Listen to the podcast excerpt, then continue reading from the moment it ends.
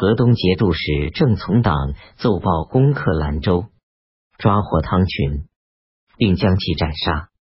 朝廷任命新州、代州等处的留后李克用为雁门节度使。起初，朝廷任命郑少业为荆南节度使。当时段彦模刚刚占据荆南，郑少业对段彦模有些畏惧。过了半年，才到荆南。唐僖宗到达蜀地，诏令郑少业回去，任命段彦模为荆南节度使。段彦模被朱敬梅杀害，朝迁再次任命郑少业为荆南节度使。郑少业畏惧朱敬梅，逗留不前。荆南官军很长时间没有主帅，这时朱敬梅便暂任押牙陈如掌管荆南府事宜。陈如是江陵人，朝廷加封奉天节度使齐克俭。河中节度使王重荣均为同平章事。李克用带领军队四万人到达河中，派遣他的堂弟李克修先带五百人马过河试探贼寇。当初，李克用的弟弟李克让躲避贼寇，隐藏在南山佛寺，被寺里的僧人杀害。李克让的仆人浑进通投归皇朝。自从高寻一役吃了败仗，各路官军都畏惧贼寇，不敢向前。等到李克用的军队到来，贼寇害怕了，说乌鸦军队来到了，应当避开他们的锋芒。李克用的军队穿衣服都是黑色，所以贼寇称他们是乌鸦军队。黄巢于是抓获南山佛寺的僧人十余名。派出使者带着诏书及丰厚的贿赂财物，通过浑进通的关系到李克用那里求和。李克用杀掉僧人，为弟弟李克让悲伤痛哭，又接受皇朝的贿赂财物，分给各位将领，而将皇朝的诏书烧掉，把使者打发回去，然后带领大军从夏阳过河，在同州安设军营。孟方立即杀掉程林，带兵回到行州。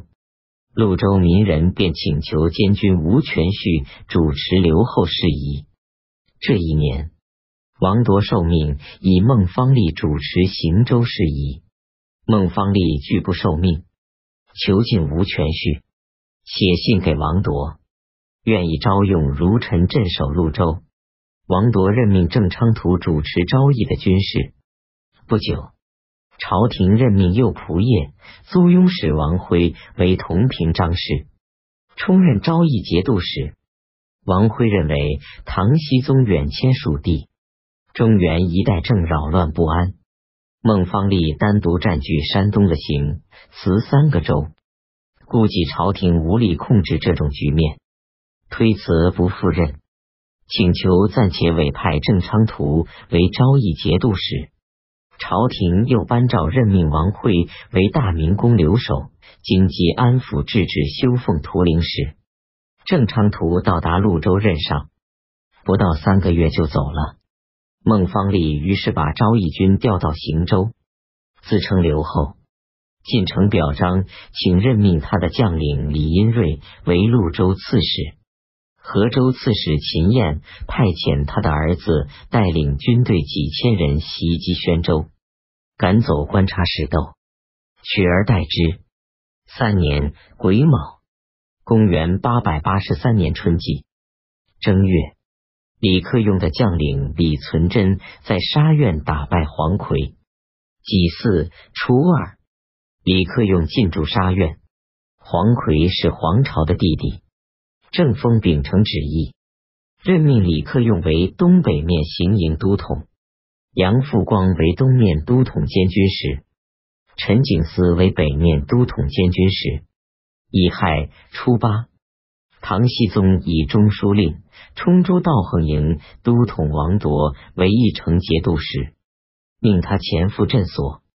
田令孜想要加重北司权。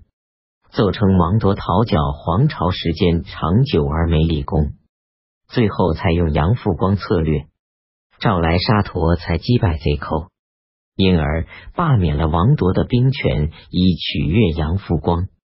朝廷又任命副都统崔安潜为东都留守，命都督监西门司公为右神策中尉，充任诸道租庸兼催促诸道进军等使。田令孜自以为建议唐僖宗出走蜀地，收藏传国宝和各先帝的画像，散放家中资财，犒赏官军有功，便指令宰相藩镇一同请求为他恩加赏赐。唐僖宗于是任命田令孜为神策使君兼南衙十二位官军如使。承德节度使常山中牧王王景崇去世。军营中拥立王景崇的儿子节度副使王主持留后事宜。当时王才十岁，朝廷任命天平留后诸为节度使。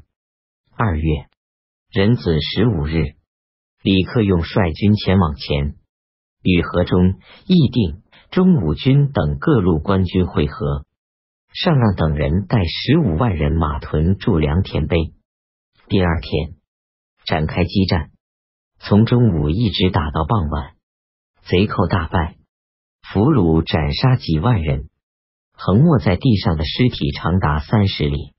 黄巢带领王黄奎袭击华州，并占据了华州。王玉逃跑离去。起初，光州刺史李罕之受到秦宗权的进攻，离弃光州奔往项城，率领剩余的人马归附诸葛爽。诸葛爽以李罕之为怀州刺史，韩简攻打运州，半年也没能攻下。诸葛爽又袭击攻取河阳，朱请求讲和，韩简便放弃进攻运州，带兵回攻河阳。诸葛爽派遣李罕之在武之迎战，结果魏州军大败退回，大将澶州刺史乐行达先期回去。占据了魏州，军营上下便共同拥立乐行达为魏州留后。韩简被部下杀害。即位二十一日，朝廷任命乐行达为魏博留后。甲子二十七日，李克用进军围攻华州。黄四业、黄奎环绕华州顽固坚守。李克用分派一部分骑兵屯驻渭北。